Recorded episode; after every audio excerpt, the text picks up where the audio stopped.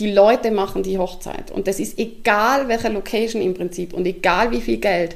Wenn die Gesellschaft, wie soll ich sagen, ein Stecken im Hintern hat, dann wird es nicht krachen quasi. Dann wird es kein Kracher werden, sagen wir so.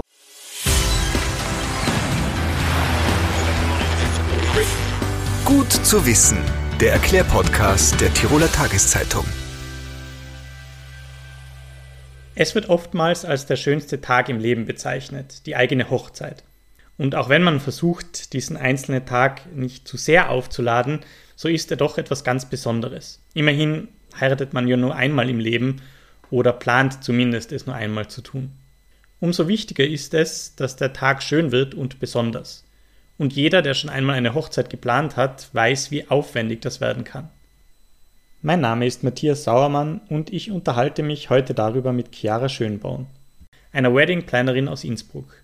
Darüber, warum es sinnvoll sein kann, Arbeit abzugeben, welche Tipps sie für die Hochzeitsplanung hat und welche Fehler man vermeiden sollte. Zuerst schauen wir uns aber fünf Fakten zum Thema Hochzeit an.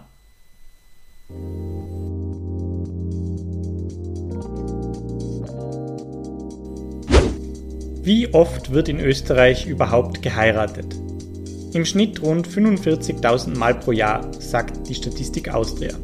Im Corona-Jahr 2020 waren es nur knapp unter 40.000. Komplett eingebrochen sind die Zahlen aber nicht. In Tirol haben sich im Jahr 2020 ganze 3600 Paare getraut, Corona zum Trotz. Das mittlere Erstheiratsalter, also das Alter, in dem zum ersten Mal geheiratet wird, stieg im Median seit Anfang der 1990er Jahre bei den Männern von 26,5 auf 33,3 Jahre und bei den Frauen im gleichen Zeitraum von 24,3 auf 31,0 Jahre. Wenn wir hier im Podcast von Hochzeitspaaren sprechen, sind natürlich auch Lebensgemeinschaften zwischen Personen des gleichen Geschlechts mit eingeschlossen. Die gleichgeschlechtliche Ehe ist in Österreich seit 1. Jänner 2019 legal. Im Vorjahr haben sich 612 homosexuelle Paare das Ja-Wort gegeben. Die Ausgaben für Hochzeitsfeiern schwanken hierzulande stark. Laut der Umfrage eines Hochzeitsportals geben 9 von 10 Paaren bis zu 20.000 Euro für die Hochzeit aus. Die meisten davon liegen zwischen 10.000 und 20.000 Euro.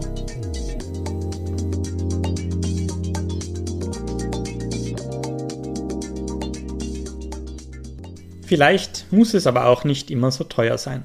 Wie man eine Hochzeit am besten plant, besprechen wir nun mit Chiara Schönborn. Chiara Schönborn ist Wedding Plannerin und arbeitet seit 2017 in Tirol bei der Planung von Events und Hochzeiten. Ihr Büro hat sie im Innsbrucker Arzel. Wir aber treffen sie im Schloss Friedberg in Volders, wo sie für die Hochzeiten zuständig ist. Hallo und vielen Dank, dass du dir Zeit genommen hast für uns. Ja, vielen Dank für die Einladung. Hochzeitsplanerin, den Beruf kennt man oder kennen viele Leute, vor allem von dem Film Wedding Planner. Fühlst du dich manchmal wie die Jennifer Lopez? Also ganz ehrlich gesagt, nein. Oft kommt da das Bild im Kopf mit der Jennifer Lopez und wie sie rumrennt, super gestylt und mit dem Headset und das schon vor 15 Jahren, glaube ich, oder nur älter wie der Film ist, wo bei uns quasi noch nicht einmal jemand gewusst hat, was, der, was ein Wedding Planner überhaupt ist. Generell ist es so, dass man sich von dieser romantischen Vorstellung total verabschieden muss ja, in der Branche für sich selber so zu stylen ist so gut wie nie Zeit. Ja? Also da macht man eher das französische Bart schnell dazwischen und Hauptsache die Braut ist super gestylt und nicht man selber. Und außerdem hat sie der Braut den Bräutigam ausgespannt und ich glaube, das ist so das absolute No-Go in der Branche. Also das muss man nicht befürchten, wenn man dich engagiert. ich meine, ich bin Gott sei Dank auch verheiratet, aber ich sage mal, ähm, wäre absolut nicht in meinem Interesse. Ja? Also ich glaube, das würde der Reputation extrem schaden schaden, muss ich jetzt ganz ehrlich sagen. Ja. Wie bist du überhaupt dazu gekommen, dass du das machst? Mhm. Also eigentlich so auf Umwegen und über verschiedene Wege. Ja. Also ich habe äh, nach meinem Studium relativ schnell konnte ich Fuß fassen im Marketing, in einer wirklich renommierten Marketingagentur, wurde dort eigentlich im strategischen Bereich eingesetzt und bin aber so äh, bewusst immer mehr so in operativen Bereich, also ins Eventmanagement äh, gerutscht Mir ist die Arbeit mit den Menschen total abgegangen und habe dann relativ viel Events koordiniert, wirklich im großen Stil. Ja, und dann habe ich geheiratet und gesehen, der Sprung ist ja nicht mehr so weit und habe dann den Schritt 2017 schon gewagt und bin dann relativ schnell als Vollzeit Wedding Plannerin quasi ja, durchgestartet, unter Anführungsstrichen. Hochzeiten sind ja enorm aufwendige Feste, wo enorm viel passiert und wahrscheinlich auch enorm viel schief gehen kann. Welche Hoppalas hast du so erlebt?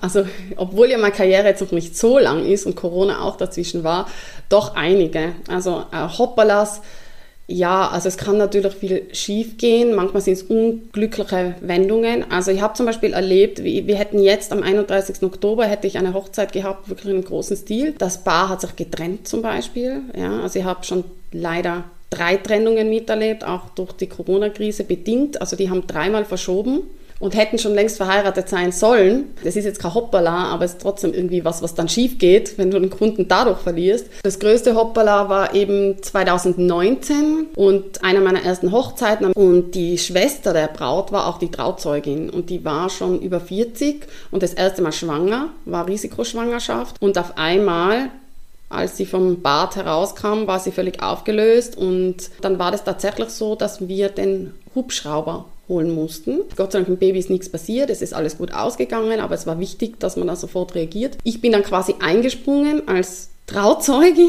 so so halb, ja.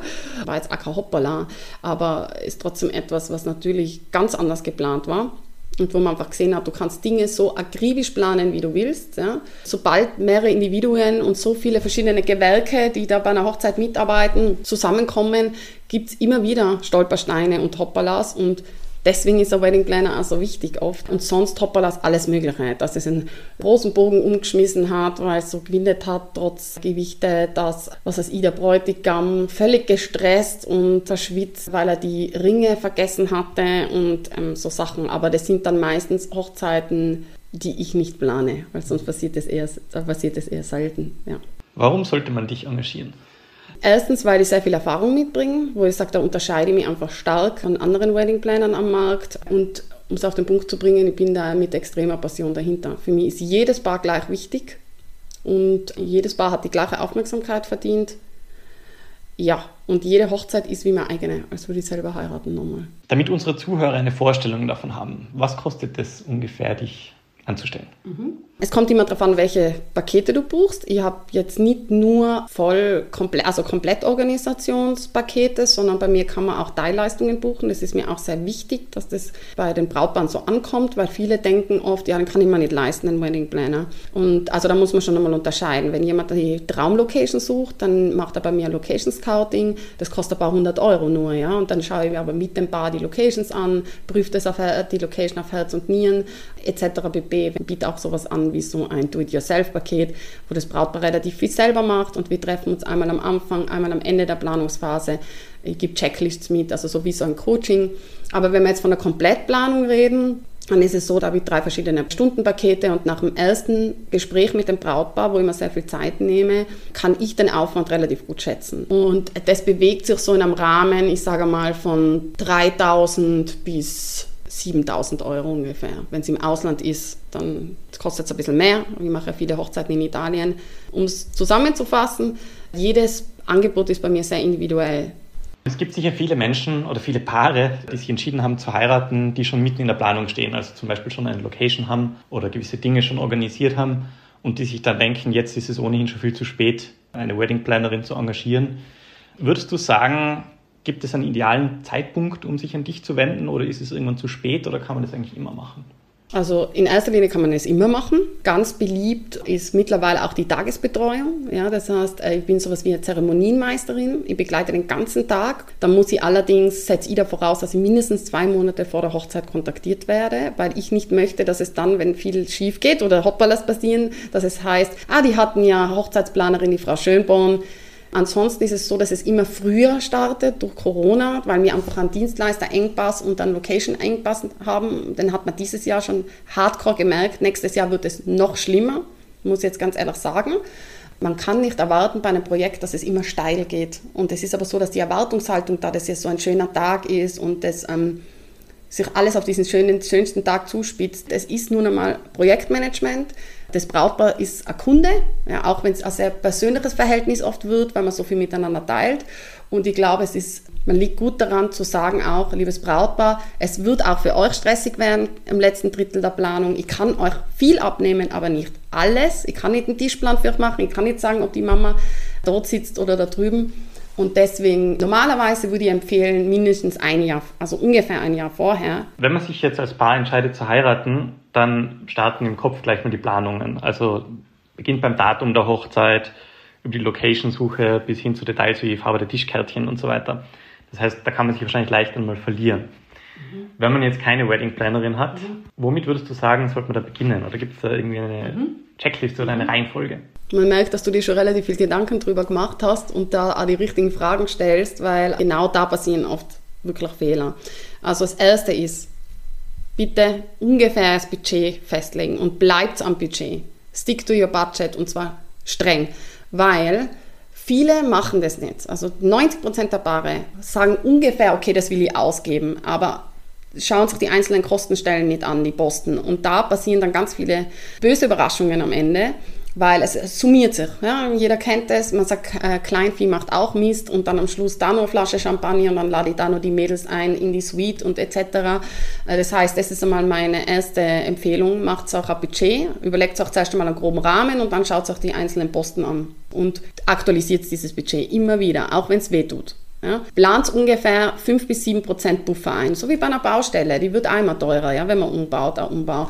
Und das Zweite ist, rein jetzt vom Ablauf empfehle ich immer als erstes die Location anzufragen und dann die Dienstleister, die man unbedingt haben will. Das heißt, ich sage jetzt nicht, frag den Fotograf zuerst an vor der Visagistin, sondern wenn ich Wunschdienstleister habe und ich weiß, diese Band ist normalerweise einfach sehr gut gebucht, dann fragt sie als erstes an. Zentral ist sicher die Location. Wenn ich dort Verpflegung brauche in der Location und die nicht von der Location selber gestellt wird, dann ist der Caterer einfach auch sehr wichtig. Ja. In Tirol gibt es auch nicht so viele, meiner Meinung nach, gute Caterer. Und dann kommen einfach die Dienstleister nach der Reihe, wo ich sage, wie das priorisiere. Ah ja, und Entschuldigung, eigentlich chronologisch müsste ich sagen, ist zentraler die Gästeliste. Ganz wichtig, weil die Summe der Gästeliste bestimmt das Budget. Also ich sage immer, willst du dein Budget reduzieren? Cutte Gäste. Auch wenn es hart ist. Zehn Gäste heißen schon mal eigentlich 1000 Euro nur Verpflegung. Da tun sich viele Paare oft schwer mit der Stellschraube. Wenn ich weiß, wie viele Gäste ich maximal mir leisten kann, so ungefähr, dann sehe ich vielleicht auch den Zusammenhang zum Budget oder was ich sonst noch streichen kann oder wo ich noch Luft habe. Es gibt ja unglaublich viele unterschiedliche Möglichkeiten, wie man seine Hochzeit gestalten kann. Wie findet man da als Paar überhaupt heraus, was zu einem passt? Das ist eine schwierige Frage. Also eben, du hast ja zuerst gesagt mit den Tischkärtchen und dass man das sich nicht da verliert. Das habe ich ganz interessante Frage gefunden, weil ich tatsächlich dadurch, dass ich ja eben wie ich erzählt habe, Wedding Design mache, Dekoration und nicht nur äh, Dekorateurin bin, sondern mir ein ganzes Designkonzept dahinter überlege. Ich sage meinen Brautleuten immer, lasst euch nicht so viel ablenken. Social Media ist schön und gut, man kann sich bei Pinterest und Instagram tolle Inspirationen holen, aber wenn ich irgendwann das gefunden habe, was mir gefällt, es gibt so viele Optionen, der Markt ist unendlich riesig, dann kann ich mich da schnell ablenken lassen. Und dann irgendwann ist der Zeitpunkt, wo ich sage, schaut's nicht mehr ihr habt jetzt euren Stil, also bleibt da dran. Also erstens, was ist es für eine Jahreszeit? Ja? Ich meine, sicher, ich kann im Sommer auch auf Winter Wonderland machen, wenn es mir taugt, ja, und das total meins ist, kann ich es machen. Aber ich werde vielleicht im Sommer mir ein bisschen orientieren, was hat eine Saison. Wenn ich unbedingt Pfingstrosen will, dann wird es keinen Sinn machen, im Herbst mir einen Strauß aus Pfingstrosen binden zu lassen, weil ich kriege sie vielleicht her, aber sie kosten ein Vermögen. Ja? Das heißt, was hat Saison? Welche Farben ja, im Herbst weil mehr Herbstfarben einfach haben. Man braucht nur die Blumen jetzt anschauen. Dann natürlich, was zu einem passt.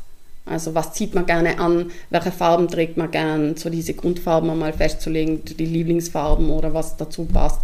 Welche Materialien mag ich gern, ja. Ähm, bin ich eher der elegante Typ oder mehr der schlichte, mehr der verspielte oder total freakig und will alles bunt wenn man die Parameter mal festgelegt hat, das ist wie ein Trichter, der sich immer weiter zuspitzt. Nur man haben da halt viele das Problem, dass ihnen sowohl das Fancy-mäßige gefällt wie das Elegante. Und dann hat man oft am Ende eine Mischung an Elementen, die einzeln gut ausschauen, aber zusammen total katastrophal oft, ja. Und das wirkt dann, als wäre das weder Fisch noch Fleisch und da fließt total viel Arbeit rein, aber das Ergebnis, ja, aber ich sage immer, wichtig ist, dass das Brautpaar glücklich ist. Und wenn das darin besteht, alles Spider-Man-Figuren oder Star Wars gibt es auch, dann ist es halt so. Würdest du sagen, muss eine Hochzeit teuer sein? Na, überhaupt nicht. Ja, ich meine, teuer ist relativ. Ja, das ist so wie beim Autokauf. Ich kann mir jetzt einen äh, gebrauchten Opel Corsa kaufen und fast nichts oder äh, ein Neuwagen, ein Dacia, aber ich kann mir auch einen Mercedes GLS kaufen oder vielleicht sogar einen neuesten Lamborghini. Ja, also teuer. Wir reden jetzt mittlerweile im Luxussegment, im absoluten Luxussegment, wo in, was weiß ich, Abu Dhabi die, oder Dubai die Hochzeiten oder auch in Südafrika gibt es teilweise so ganz krasse Hochzeiten oder in Amerika reden wir von Millionenbudgets. Ja, bei uns, wenn jemand sagt, wir heiraten für 100.000, ist es schon eine enorme Summe. Muss es teuer sein?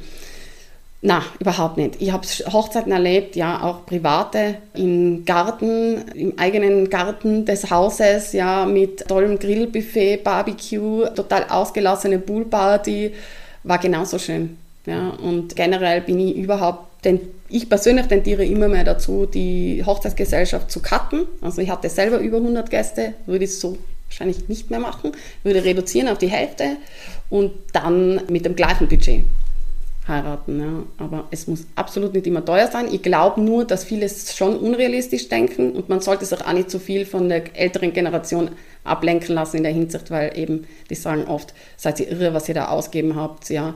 Ich sage immer, solange man sich nicht dafür verschuldet und solange es nicht wehtut, weil in Amerika ist es wirklich so, dass da Kredite aufgenommen werden, dann gebt das aus, was ihr könnt und was ihr wollt. Mir ist eben auch mal gesagt worden, dass man sich das so romantisch vorstellt, zum Beispiel in einem Zelt auf der Wiese zu heiraten oder so und sich auch eben viel billiger vorstellt. Und dann kommt man erst drauf, okay, dann, dann muss man aber jede Kleinigkeit selber zahlen, also Besteck und Teller und was, was da halt alles, was du sonst vielleicht nicht einzeln kalkulieren müsstest und dass das dann im Endeffekt gar nicht viel billiger ist, wenn man das so macht. Würdest du dem zustimmen? Ja, in erster Linie ja, sonst würde ich sagen jein. Es kommt immer drauf an. Also es ist so, sobald das Wort Zelt bei mir fällt oder halt eine freie Fläche, sehe ich immer schon viele Eurozeichen. Sowas würde ich nie ohne einen Planer zum Beispiel machen oder einen Zeltbauer, der wirklich unterstützend, beratende Funktion da hat, weil Zelt greifen viele Paare zu einem sehr günstigen Zelt. Ja. So, was ist, wenn Wind ist? Was, okay, vielleicht ist es nur regensicher, aber wenn es windig ist und wenn es regnet, dann brauche ich einen richtigen Boden. Ja, da gibt es ganz verschiedene Böden, sehr hässliche oder hochwertigere. Viele machen den Fehler, dass sie gar keinen Boden. Jetzt stell dir vor, es regnet da. Ja, okay, es regnet vielleicht nicht ins Zelt hinein, aber rundherum, die ganze Wiese ist matschig und so weiter. Die Infrastruktur, wie du gesagt hast, du brauchst WC-Anlagen, du brauchst vielleicht Du brauchst Wasser, weil der Caterer ähm, muss auch gewisse Dinge reinigen. Das ganze Mobiliar, die, die Manpower, die dahinter steckt. Und da kommt es halt sehr drauf an. Ich kann jetzt ein wunderschönes Orangeriezelt mieten, ja, da kostet allein der, der, der Aufbau eine Woche. Da sind wir einfach beim Kostenfaktor nur vom Zelt wahrscheinlich von 15.000 bis 20.000 Euro. Ja. Man kann aber auch äh, kleinere Zelte, wo ich sage, für 100 Personen, die sich was es ich, zwischen 3.000 und 4.000 Euro bewegen. Da kommt es einmal darauf an, was will man. Was es definitiv ist, viel mehr Arbeit. Auf jeden Fall wäre es dann wahrscheinlich gut, wenn man jemanden hat, so wie dich, der das, der das dann durchplant oder so. Jetzt denken sich sicher viele Paare, na so Hochzeit planen, das schaffen wir schon, dann nehmen wir uns Zeit dafür und wir delegieren was an die Trauzeugen und so weiter und das schaffen wir schon selber. Und wahrscheinlich gar nicht so im Kopf haben, was da eigentlich alles schiefgehen kann oder warum man da jemanden braucht, der das vielleicht ein bisschen koordiniert alles. Was würdest du sagen, was kann da schiefgehen, oder? Also ich glaube, es geht gar nicht so um Schiefgehen in erster Linie. Heutzutage geht es nicht mehr so darum, was alles schiefgehen kann, weil da gebe ich dir recht, also es gibt viele Paare, da geht nicht so viel schief. Ja, weil ich habe Brautpaare erlebt, sowohl Männer wie Frauen, die sind Hobby-Hochzeitsplaner, ja, und da sind manche vielleicht sogar noch akribischer in gewissen Dingen, wie ich es bin, ja. Aber es geht eigentlich um andere Dinge. Es geht darum, dass wir heutzutage eigentlich Paare beide Vollzeit berufstätig sind. Und wenn nicht, sind Kinder da, die versorgt werden oder gleichzeitig Kinder und Berufstätigkeit. Dass die Gesellschaft immer komplexer wird und immer mehr von einem erwartet wird und dass eine Hochzeit, und ich klammer das jetzt ein, leider auch ein Happening sein soll. Also leider in dem Sinn, weil oft wird das ein bisschen missverstanden, was so der Sinn ist. Und ich lebe davon, von diesen Happenings. Nur sage ich immer, es ist schon ein gewisser Druck auch dahinter, wenn dann im Freundeskreis wird so geheiratet, dann will man es mindestens so schön haben. Man will vielleicht auch ein bisschen zeigen, was man hat. Und da geht es nicht darum, um Selbstdarstellung total oder Angeberei, sondern ich lebe so. Ja? Also will ich es auch nach außen hin transportieren. Und das ist eher das, die Zeitersparnis, die du hast durch einen Wedding Planner dann gerade wenn man sich jetzt die Corona-Zeit ansieht, ja, was da einfach für rechtliche Fragen aufgetaucht sind. Über 95 Prozent der Brautpaare schließen keine Veranstalterhaftpflichtversicherung ab. Die Brautpaare wissen nicht einmal, dass sie der Veranstalter sind. Das heißt, liebe Brautpaare, auch wenn ihr in einem Restaurantbetrieb heiratet, das sind die Betreiber, ihr seid der Veranstalter mit allen Haftung, Rechte und Pflichten. Ja, und das wird total vernachlässigt. Und dafür ist ein Hochzeitsplaner da. Ja, der ist vor allem da, um Probleme zu lösen und nicht unbedingt, um kleine Hopperlas aus dem Weg zu räumen. Auch, nur die können dazu. Das hast du nicht unter Kontrolle, ja. Wenn die Braut die äh, Treppen runterfliegt oder stolpert äh, über ihren Schleier, also hoffentlich ohne sich zu verletzen, was soll ich machen, ja? Ich kann vielleicht hinrennen und sie auffangen, aber das, das hat man nicht in der Hand.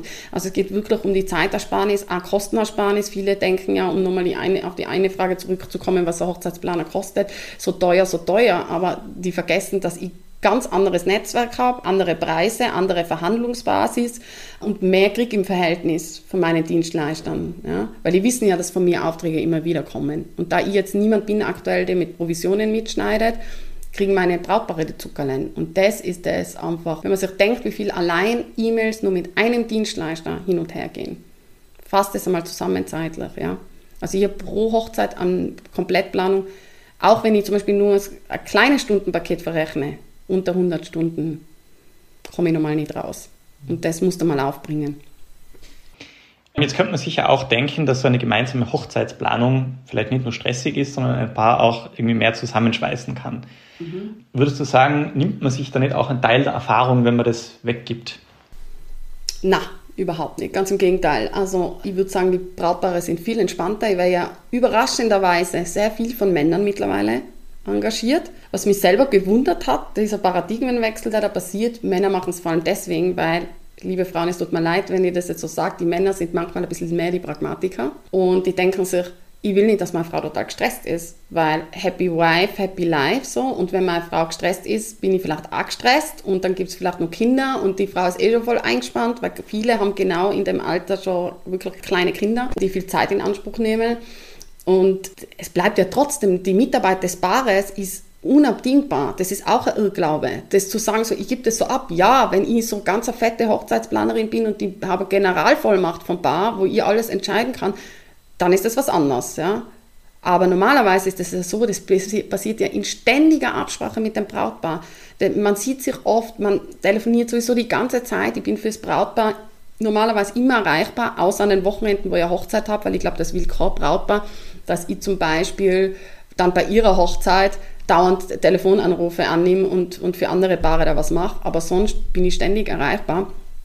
Wenn jetzt eine Komplettplanung, ja, da fängt es an bei den Save the Date Karten und Einladungskarten, wo wir ja in so enger Abstimmung sind, wo ich hilf beim Design, beim Wording etc. Und dann geht es weiter, ja. Ich trifft keine Entscheidung, ohne dass das nicht vom Brautpaar abgesegnet wird. Ja, und dies ist, das Tolle ist, die tauschen sich ja trotzdem die ganze Zeit aus. Wir gehen, oder wir gehen die Location zusammen besuchen. Das Brautpaar geht dann auch alleine mal Probe essen und ich gehe gerne mit, wenn man will, oder Brautkleid aussuchen. Aber ich glaube, du hast sogar viel mehr Zeit, dir über die Hochzeit Gedanken zu machen, weil du nicht dauernd in diesem, ich muss das erledigen, ich muss dort, sondern du kannst eigentlich mit deinem Partner reden, hey, schau, jetzt haben wir den Dienstleister, das läuft gut, die Chiara hat mich abgedatet, das ist alles on track, lässig, ja, und es ist ja nicht so, dass ich dann die ganzen Treffen mit den Dienstleistern mache, sondern wenn ich jetzt für euch einen Fotografen suche, ja, und ihr kriegt gewisse Vorschläge von mir, die genau zu euch passen, dann engt ihr ein und dann gibt es das persönliche Treffen, da gehe ich normal nicht mit, wenn das Paar sich mit dem Fotograf trifft. Das passiert dann zwischen dem Paar und dem Fotograf, weil die müssen sich total, da muss die Chemie passen. Ja, das ist eine ständige Zusammenarbeit. Vielleicht nochmal in Kürze. Welche Tipps hast du als Profi, damit eine Hochzeit gelingt? Okay, Prioritäten setzen. Ja? Was ist auch wirklich wichtig? Männer sagen fast immer das Gleiche. Die Location, ein gutes Essen und die Light Party. Schaut auf die Mischung vom Publikum. Die Leute machen die Hochzeit und das ist egal welche Location im Prinzip und egal wie viel Geld. Wenn die Gesellschaft, wie soll ich sagen, ein Stecken im Hintern hat, dann wird es nicht krachen quasi, dann wird es kein Kracher werden, sagen wir so. Das macht extrem viel aus. Überlegt euch, wen ihr einladet und dann muss ich sagen, was macht eine gelungene Hochzeit wirklich aus? Ja, dass auch nicht so viel links und rechts schauen, auch was Leute einem sagen wollen, einreden wollen und so weiter, sondern aufs eigene Herz sein und das, was ihr wollt. Das ist einfach nicht mehr so, dass man konventionell alles so erfüllen muss. Und genauso wie das eben so Traditionen angeht, das wird alles über den Haufen geworfen. Ob die Braut jetzt links sitzt von der Schwiegermutter oder rechts oder wie auch immer, das sind so Dinge, die werden zwar noch eingehalten, aber der Rest ist wirklich as you wish. Also wenn das generell so gestaltet wird, wie ihr euch das vorstellt, dann wird es gut werden. Welche Fehler sollte man unbedingt vermeiden? Ja, also Fehler im Sinne von, bis zu diesem Grad haben wir es eh schon angesprochen, Budget, Budget, Budget im Auge behalten, auch wenn es schmerzt. Ja. Vielleicht sich nicht übernehmen an dem Tag, das ist überhaupt noch nicht erwähnt worden, weil ich sage, viele wollen sehr viel in einen Tag reinpressen, da ist um 10 schon die Kirche und dann fahrt man dorthin noch und dann geht's gleich, ist vielleicht nur die standesamtliche Trauung auch noch an dem Tag etc. Das würde ich davon rat ich persönlich ab packt nicht zu viel in einen Tag, weil der Tag ist lang und ihr seid voller Adrenalin. Ihr merkt es nicht so. Aber die Gäste merken es. Und das Schlimmste ist bei Hochzeiten, das ist auch ein Tipp, den es zu vermeiden gilt, das hat man nicht immer ganz in der Hand, Stimmungspausen.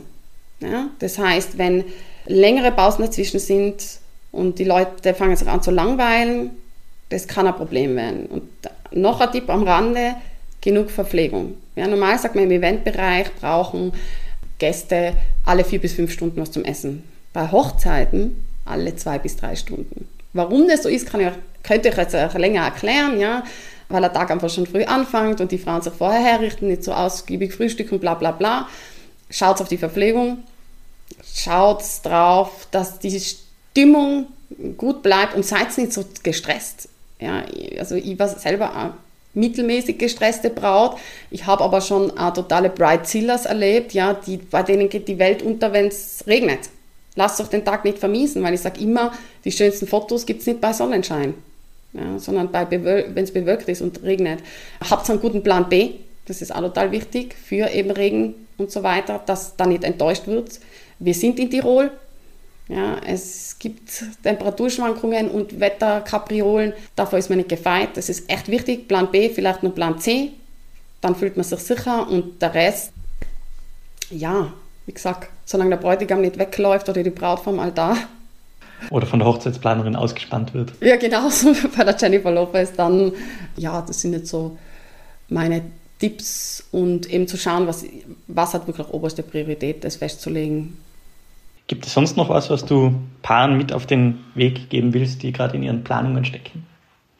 Die gerade in den Planungen stecken. Da muss ich fast jetzt die ganze Corona-Situation noch mit einbeziehen. Also seid wirklich früh genug dran. Ja. Die Paare, die schon öfter verschieben haben müssen ja, und jetzt nächstes Jahr wieder vor die Herausforderungen gestellt werden, die tun mir natürlich total leid, ja, weil will man nicht nur ein Jahr warten. Allen anderen Paaren, sage ich ganz ehrlich, die jetzt nicht total den Stress haben, nächstes Jahr zu heiraten, würde ich eher 2023 empfehlen, weil ihr müsst mit einer Kostensteigerung, einer massiven rechnen. Erstens durch die Inflation und zweitens durch den extremen Verlust, den die Branche gemacht hat. Ja, ich hatte 14 Monate Berufsverbot und viele sagen ja, ja, dann kannst du ja das wieder, das sind ja nur Verschiebungen, aber ich habe trotzdem den Umsatz entgangen. Ich habe schon gemerkt, dass alles wirklich merklich teurer wird und die Dienstleister sind immer so zur Verfügung und sie sind vielleicht auch ausgebrannter, vor allem am Ende der Saison, weil sie viel mehr Auftritte oder Aufträge angenommen haben. Ja? Und das wird sich im nächsten Jahr noch niederschlagen. Und oberste Priorität ist wirklich, okay, behaltet euren Ablauf, ja, auch den zeitlichen Ablauf des großen Tages ungefähr im Blick, aber stresst auch nicht zu so sehr. Und achtet darauf, auch wenn der Kragen vom Partner nicht so perfekt sitzt oder irgendwas nicht, dass es trotzdem um euch geht. Ja, und um das, dass ihr eure Gefühle an dem Tag zeigt oder nach außen zeigt, dass ihr euch liebt und das nochmal bestätigt. Weil es wird echt oft außer Acht gelassen und es geht nur mehr darum, wie schaut der Tischschmuck aus, wie, ist das, wie fällt das Kleid und so weiter. Und ja, es geht einfach an der Sache vorbei dann. Entspannte Brautpaare äh, sind die besten Kunden auch, muss ich jetzt ganz ehrlich sagen. Ja. Ja, dann vielen Dank für das Gespräch. Danke dir, Matthias. Vielen Dank. Wir haben also gelernt, wie wichtig es ist, die Gästeliste nicht explodieren zu lassen, ein Auge fest auf das Budget zu haben und sich vielleicht manchmal mehr auf das große Ganze zu konzentrieren und sich nicht in Einzelheiten zu verlieren. Ich hoffe, ihr konntet etwas mitnehmen. Vielen Dank fürs Zuhören und bis zum nächsten Mal. Das war Gut zu wissen, der Erklärpodcast der Tiroler Tageszeitung.